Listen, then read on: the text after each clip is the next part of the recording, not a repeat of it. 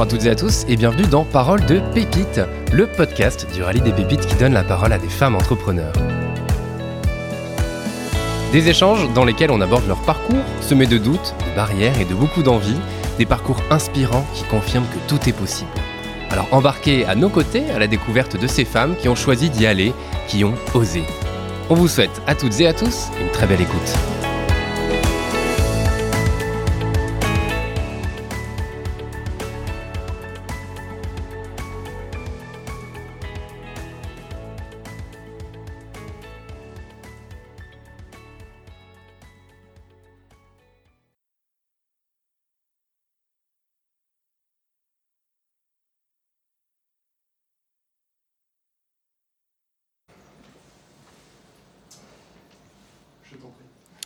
Salut Emmanuel. Bonjour. Et merci d'avoir accepté notre invitation. Merci de m'avoir invité. Avec grand plaisir. Avant de commencer, est-ce que tu peux te présenter s'il te plaît? Oui, bien sûr. Donc, euh, je suis Emmanuel, j'ai 32 ans bientôt et je suis la cofondatrice de Dipongo, la CEO et j'ai une, une, associée euh, avec moi dans l'équipe qui est euh, la directrice artistique de Dipongo. Et c'est Marion, je pense qu'on aura l'occasion d'en reparler pendant cette échange. c'est ça, c'est celle qui s'occupe euh, de toute euh, la partie visuelle et, euh, et produit de Dipongo. Ok, super. Alors l'idée de cet échange, c'est de comprendre ton, ton parcours avant d'arriver à Dipongo. Est-ce que tu peux nous, nous dire un peu, tu as fait une école d'ingénieur, c'est ça? Tu as fait HEI C'est ça. J'ai fait une école d'ingénieur généraliste euh, à la sortie du bac, enfin non, après, euh, après le bac, pardon, j'ai fait deux ans de prépa intégrée dans une école d'aéronautique parce que j'étais passionnée par l'aéronautique, euh, mais j'avais un peu choisi rapidement cette école et je suis vite partie de cette école parce que moi, ce que j'aimais, c'était voler dans les airs et c'était pas construire les avions. Mhm. donc moi, qui savais pas trop quoi faire, je me suis dirigée vers une école généraliste avec 12, 12 domaines différents et je me suis dit bon bah, je vais bien trouver quelque chose qui me plaît dans ces 12 domaines. Donc voilà, j'ai intégré HEI à Lille, euh, donc avec un deux ans de prépa intégré, après un cycle ingénieur, et j'ai choisi de, de, partir dans le domaine bâtiment, aménagement et architecture. Donc sur les, les trois dernières années. Donc euh, à la suite de cette école, euh, voilà, j'ai fait quelques stages et quelques expériences, bah, essentiellement dans la construction et dans l'immobilier. Mhm. Tout ça chez Bouygues. Et j'ai vite trouvé que, que ce domaine était cloisonné. Euh, je voyais un petit peu à l'avance les postes que, que j'allais occuper et ça m'embêtait un petit peu. J'avais envie d'aller plus vite et puis de choisir moi-même en fait ma vitesse, euh, ma vitesse euh, de croisière et également depuis que je suis étudiante, depuis HI, j'ai envie d'entreprendre. je ne savais pas trop encore quoi. Et je trouvais en fait pour entreprendre qu'il me manquait un petit peu le volet commercial qu'on n'a pas forcément en école d'ingénieur. Et puis c'était une, euh, une assurance en plus, je pense, ne sachant pas bien ce que je voulais faire, d'avoir un petit peu le volet commercial. Donc j'ai intégré un master spécialisé en école de commerce, euh, donc c'était l'école Schema, pendant un an. Et c'est là-bas que j'ai découvert le métier du conseil. Je me suis dit, moi qui ne savais pas encore bien, encore bien, bien quoi faire, euh, donc j'ai intégré Deloitte, c'est un cabinet de conseil hein, en stratégie et d'autres d'autres domaines. Euh, donc j'ai intégré donc pendant trois ans euh, cette entreprise en tant que consultante en stratégie digitale. En fait, j'ai choisi ce, métier parce que je me disais, bah, en fait, euh, je vais rentrer dans plein d'entreprises de domaines différents et on devra répondre à des, à des besoins et, apporter des solutions sur mesure. Donc ça, ça me plaisait bien de changer rapidement de, de clients et d'intervenir dans des stratégies différentes d'entreprise. Ok. Et alors, je, me demandais aussi, euh, parce que tu disais, et, tu me l'avais dit en préparant cet échange, que depuis que tu étais étudiante, tu avais envie d'entreprendre, mais est-ce que, quel a été, est-ce que c'est, t'as entendu quelqu'un, ou tu connaissais quelqu'un qui entreprenait, et comment ça t'est venu à l'esprit, en fait, cette envie d'entreprendre pour le coup?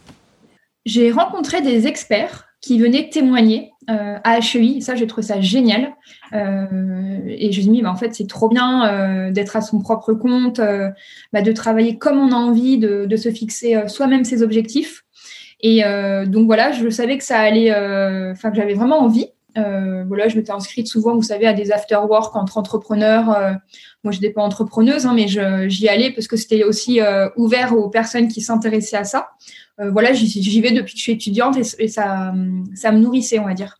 Mhm. de ne pas voir que de l'immobilier ou que bah dans, dans mon, mon, ah, pardon, dans mon domaine spécifique. Du coup, c'est pour ça que j'ai fait ça. Et, euh, et, je pense que ça s'est ouais, ça s'est concrétisé quand je, je, suis partie de ma deuxième expérience chez Deloitte. Euh, on m'a vite mis la casquette euh, IT informatique parce que j'aidais des entreprises à revoir leur stratégie digitale. En fait, c'était des, entreprises souvent dans l'aéronautique qui essayaient de fusionner différents systèmes pour, euh, bah, pour, pour, avoir des process qui sont plus efficaces. Donc, j'ai fait ça euh, pour Safran pendant deux ans et demi. Et après, on m'a mis sur un autre, euh, une autre entreprise, mais pour faire exactement la même chose. Donc, je l'ai fait pendant six mois. Et après, je me suis dit, bah, en fait, je l'ai déjà vu, donc j'aimerais bien découvrir autre chose. Et du coup, je me suis fait un petit peu violence. Je savais que je voulais partir. Euh, J'avais déposé euh, posé mon, mon, préavis. Et euh, un fameux euh, concours de start-up. Euh, les fameux start-up week à Bordeaux. Ouais. Et je me suis dit, bah, tiens, j'ai quelques idées comme ça. Ça peut être rigolo d'aller voir. Et donc, j'y suis allée avec une idée très simple. J'avais pas vraiment d'idées très précises, mais je trouvais que les enfants, ils étaient un peu trop, un peu trop sur les écrans. Et je me suis dit, mais mince, il y a quelque chose à faire par rapport à ça. Bah, le numérique, il est omniprésent. Qu'est-ce qu'on pourrait faire euh, avec l'écran pour continuer de les éveiller? Euh, Parce que je trouve qu'aujourd'hui, ils perdent un petit peu leur naïveté et il y a moins de débrouillardise comme avant. Mmh. Donc, je suis venue un petit peu avec cette euh, problématique-là, en fait, euh, à ce fameux concours. Mais sachant que pour le coup, je, me, je, me, permets de préciser, c'est parce que tu parles d'enfants, mais euh, tu avais été animatrice de colo, euh, tu étais babysitter, t'en, t'en croisais régulièrement. Donc, tu, tu avais pu voir, même ça faisait quand même quelques années que tu côtoyais des enfants dans différents oui, j'ai trois frères et sœurs, une petite fille qui a une petite fille, une petite sœur qui a 8 ans de moins que moi, donc je m'en suis beaucoup occupée. Euh, j'étais scout et guide de France en tant que chef ten, donc ça j'adorais euh, l'été, puis m'occuper tous les samedis de, de petite Jeannette, -hmm. euh, entre 8 et 11 ans. Après oui, j'ai fait, j'étais animatrice de colo, hein, c'était pas un, peu les jobs que je faisais l'été. Et, euh, et babysitter, et, euh, et, oui, j'ai vu un petit peu le comportement des enfants changer devant les écrans. Ouais voilà, je me suis dit, c'est dommage, il faut faire quelque chose. Mmh. Et puis en plus, comme j'adore les enfants, euh, bah, je me suis dit, bah, faut se lancer en fait. et donc au Startup Weekend, tu pars avec quelle idée alors pour le coup, la première? Alors c'était, euh, j'avais pas d'idée précise. Euh, j'ai juste euh, parlé de la problématique. J'avais une idée en tête de d'histoire qui commençait sur l'écran, mais qui ne quittait pas forcément les écrans. Et c'est vraiment pendant ce Startup Weekend, en fait, on, composait des équipes. Donc, j'avais une équipe de huit personnes, si je me trompe pas, avec moi. Et on est venu, en fait, constituer une entreprise, enfin, au plus près une entreprise, donc pendant, pendant 48 heures, 54 heures, pardon. Et c'est euh, avec mon équipe qu'on a vraiment euh, trouvé l'idée de, de Dipungo, le fait euh, de commencer sur écran, de sortir de l'écran, faire appel à son imagination, envoyer sa solution et l'histoire continue. Donc, on va dire que j'avais un petit peu l'idée en tête, mais vraiment pas le user case vraiment de Lipongo. Je l'ai trouvé en fait avec mon équipe. Ok, génial. Et en plus, alors pour le coup, euh, vous, vous, vous en sortez très bien parce que vous remportez le concours, ce qui, j'imagine, à un côté rassure parce que dans le jury, il y avait quand même des personnes de l'écosystème euh, qui sont aussi déjà bien implantées. Est-ce que là aussi, tu peux nous en parler et après nous, nous expliquer un peu bah, ce qui se passe dans ta tête à ce moment-là parce que c'est vraiment, tu as en gros la validation du projet euh, et qu'est-ce qui se passe en tête à ce moment-là? Tu dis, ok, bon bah j'y vais. Tu te laisses combien de temps? Enfin voilà, est-ce que tu peux nous raconter un peu tout ça? Oui, bien sûr. Alors à l'époque, donc pendant ce startup week-end, euh, j'avais passé des entretiens dans des grosses startups parce que je voulais changer. Et donc, ce startup, ce startup week-end est arrivé. Et euh, donc, dans le jury, je pense qu'il y avait le PDG de Cdiscount. Il y avait l'accélérateur euh, d'Emera à Bordeaux. Euh, je sais plus, après, il y avait l'INPI. Enfin, il y avait quelques entrepreneurs. Et donc, il s'est trouvé qu'on a gagné. Et je me dit, bah, attends, c'est génial. Euh, bon, un jury, c'est toujours, euh, il y a pas, c'est pas objectif. Hein. Euh, et on, a gagné le premier prix alors qu'il y avait des startups, mais trop bien à côté. On, on pensait pas du tout. Moi, je m'étais éclatée pendant tout un week-end avec des gens bah, issus de, enfin, de profils complètement différents. C'est ce qui me, c'est ce qui me tenait en, à cœur dans Startup Weekend, c'est que en fait, vous avez à la fois des porteurs de projets, donc comme moi qui avait une, une idée en tête, et il y a aussi des personnes qui, euh, qui prêtent leur expertise, qui ont envie de, de créer quelque chose pendant un week-end. Donc il y a des juristes, il y a des, il y a des avocats, il y a des banquiers, enfin il y a vraiment de tout. Euh, puis au niveau des âges, ça va de 16 à, à 60 ans. Donc ça c'est génial. Et, euh, et, chacun vient apporter voilà son, son expertise. Moi dans mon équipe j'avais un ancien militaire si je me trompe pas, oui, une prof, j'avais un graphiste, un monsieur qui sortait d'un très grand poste chez Chanel et qui avait envie de créer sa boîte. Donc, vous voyez, c'était hyper, euh, génial, hyper, hyper diversifié et c'est ça qui était très enrichissant. Ouais.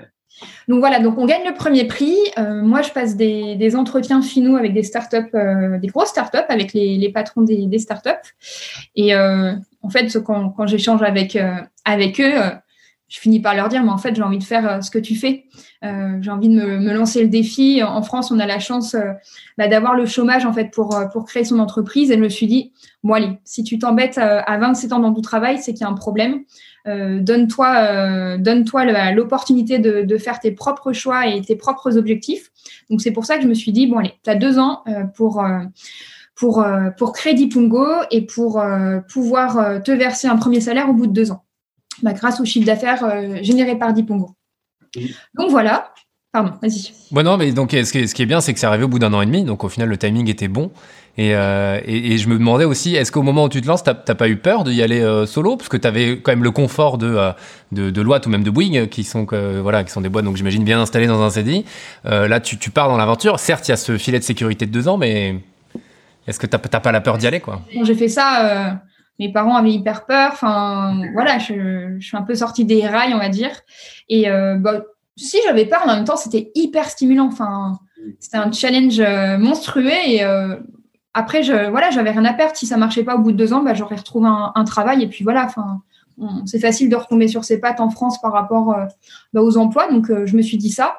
Par contre, c'est sûr qu'il faut pas trop se poser de questions avant d'entreprendre parce que sinon, on, on se lance jamais et moi, j'ai un côté très naïf, un peu euh, fonceuse, et j'y suis allée. Quoi. et ça a bien, on a répondu aux différentes questions donc, pendant la création de l'entreprise. Ouais, complètement. Et ça, pour le coup, euh, très bien pris. Euh, parce qu'en 2018, vous participez alors à Vivatech, euh, qui est aussi euh, qui donne une belle visibilité à l'entreprise, à Dipongo. Est-ce que là aussi, tu peux nous dire un mot là-dessus? Comment ça s'est passé? Et euh, parce même 2018 a été voilà une, belle année pour pour vous, fondatrice du projet. Et, et, après, comme ça, tu pourras aussi nous parler de Dipongo. Qu'est-ce que ça représente aujourd'hui? Voilà, on va on va aborder plusieurs sujets, mais déjà 2018, est-ce que tu peux nous parler des, des points important après, Voilà, après juste le montage, enfin après le, le, prix gagné euh, au Startup Weekend euh, de Bordeaux, j'ai rencontré mon associé mmh. qui au début euh, bah, travaillait en, en freelance. J'étais sa cliente et très rapidement, bah, le courant est très bien passé. On a décidé de, de s'associer. Donc elle était avec moi au, au salon de Viva Technologie à Paris. Je sais pas si tu veux que je parle un petit peu de tu peux en parler, ouais, pour être sûr qu'on précise exactement de ce que c'est et puis comment ça s'est passé, parce que là aussi, vous avez, euh, vous en êtes très bien sorti, si je ne m'abuse. Alors, il me semble que c'est le salon technologique le plus important en France. Ouais. Mhm. Et en fait, on nous avait conseillé d'y aller euh, parce que l'idée un petit peu de, de ce salon, bon, c'est un salon où on vient présenter ses innovations, mais euh, les grands groupes comme Accor Hotel, comme TF1, comme Orange accueillent des startups euh, voilà, pour, je pense, un petit peu redorer leur image et aussi pour accueillir euh, bah, des, des, innovations sur leur stand. Et donc, on avait postulé, on se dit, bon, bah, on n'a rien à perdre. À l'époque, on n'avait pas trop de produits, mais on dit, bon, on y va. Au pire, euh, on ira regarder les innovations. Et on avait candidaté à un appel à projet parce que voilà, ils expriment un petit peu leurs besoins euh, pour sélectionner les startups euh, par des appels à projets. Donc, Accor Hotel avait 10 appels à projets, dont un qui s'appelait euh, Gaming, Gaming and Entertainment. Désolé pour mhm. l'anglais. En gros, comment rendre bah, des endroits qui sont pas forcément très propices Qu'est-ce qu'on qu'on peut proposer pour les enfants qui soient sympas? Donc, je pense que on s'est dit bah tiens, on peut essayer avec Dipongo. on pourra parler de, de ce qu'on fait, même si on n'a pas, encore de produit, on lancera une démo. Mhm. Et il s'est trouvé qu'on a gagné le premier prix. Et on s'est dit mais c'est génial en fait ça veut dire qu'il y a quelque, quelque, chose à faire dans le domaine du tourisme. Et euh, ça nous a permis aussi de rentrer plus vite en négociation avec eux. Et donc sur ce même euh, salon, en fait, on s'est aperçu que le domaine était vrai, le, tourisme était vraiment en demande parce qu'on a eu euh, qui sont venus nous rencontrer, on a eu des musées, mhm. on a eu la SNCF, on a eu des hôtels, et on s'est dit mais en fait il y a quelque chose à faire. Nous, depuis le début, on a une vision B2C, ça veut dire euh, proposer Dipongo aux familles. Mais quand tu crées ta société, euh, le B2C, bah, il faut beaucoup d'argent pour, euh, pour acquérir de nouveaux clients. Donc, on avait plutôt une vision B2B2C, c'est-à-dire faire du chiffre dans le domaine du tourisme pour ensuite toucher les, parents quand on aura un peu plus de traction. C'était plutôt 2023-2024. Donc en fait, on a eu nos premiers clients dans le domaine du tourisme. Donc ça, ça a duré euh, de fin 2018 jusqu'à janvier 2020. Euh, ça nous a permis de lever euh, des fonds, une petite levée de fonds. Et donc voilà, donc l'idée c'était bah, de proposer notre licence applicative dans des dans des événements, donc dans des musées, dans des musées, dans des restaurants, vraiment dans des offices de tourisme, donc plein de, de clients du tourisme. Mmh Ok, super. Voilà. Donc ça, c'est l'année 2000, début 2020. Donc grâce à cette petite levée de fonds, on avait embauché bah, des graphistes, un directeur commercial qui était spécialisé dans le tourisme. Mhm. et le Covid est arrivé. donc voilà, on a dû retomber sur nos pattes comme beaucoup d'entreprises et de gens. Et euh, donc pendant le Covid, on s'est dit, mais en fait, il y a plein de parents qui sont en train de chercher des idées pour les enfants. Nous, on allait sortir euh, vraiment l'application euh, robuste au mois de septembre 2020. Et en fait, on avait une application qui proposait du contenu, mais on s'en servait pas forcément. Parce que depuis le début, en fait, on ne faisait pas de, de pub payante pour toucher les parents. C'était vraiment 1% de notre chiffre d'affaires. Et puis, ce n'était pas notre objectif. Euh, du coup, donc on a proposé une, une, une partie de notre contenu euh, gratuitement mhm. et, euh, et, il s'est trouvé qu'on a eu une belle traction sur l'application. On a eu plus de 30 000 téléchargements, voilà des, des milliers de, de gens qui, qui jouaient tous les jours et on s'est dit mais c'est génial en fait. Bah, la traction, ces, prospects qu'on cherche depuis le début, ils sont là en fait. On ne sait pas ce que va devenir le tourisme, donc il va falloir qu'on réoriente ou qu'on aille plus vite en tout cas dans notre bah, dans notre modèle économique pour les particuliers. Donc voilà, donc c'était des. Ouais, il y a une belle communauté qui, euh, qui a été euh, fondée vraiment bah, pendant le, confinement. Hein. c'était une opportunité pour nous. Et donc, on est venu construire avec euh, notre communauté un nouveau produit. Qui est l'abonnement d'Ipongo aujourd'hui. C'est ce que vous trouvez sur le site. Je pourrais en parler juste après. Et vraiment, on est venu construire le produit avec des parents qui s'embêtaient à la maison et avec des professeurs qui, qui essayaient de trouver des, des solutions pour, bah, pour les élèves. Euh, et, oui, ce que j'ai oublié de dire, c'est que souvent, quand on a une idée de projet ou quand on a un bout de produit, euh, moi, ce que je, conseille, c'est vraiment d'aller le tester. Et c'est pour ça que on est venu tester euh, notre MVP. C'est vraiment un, bout de produit. On n'avait pas une application, mais on est venu le tester dans un musée assez emblématique à Bordeaux, donc le musée Cap Science. Et donc en 2018, euh, pendant les vacances d'été, toutes, les après-midi, on était euh, avec des enfants. On leur faisait tester Dipongo, puis nous, ça nous a permis d'échanger avec les parents, voir si on pouvait monétiser en fait cette application. Et en fait, on a eu pas mal d'interactions. Euh, les personnes venaient dire ce qu'elles aimaient, ce qu'elles aimaient pas, et du coup, nous, on venait modifier en fait l'application après ces, ces, retours. Ok. Et justement, est-ce que tu peux, est-ce que tu peux nous dire concrètement Dipongo euh, c'est quoi? Donc c'est une application, mais en même temps on comprend qu'il euh, faut les faire sortir des écrans. Comment voilà, est, comment vous, comment ça fonctionne exactement en fait Ouais. Donc Dipongo euh, c'est assez simple. On va nourrir l'imaginaire des enfants, on va essayer de, stimuler leur créativité, bah, qui a tendance un petit peu à se perdre aujourd'hui avec la surconsommation du numérique. Donc nous on veut montrer le, contraire de voilà, on veut on veut on croit en fait, on peut proposer un usage différent du numérique qui vise vraiment à éveiller les enfants.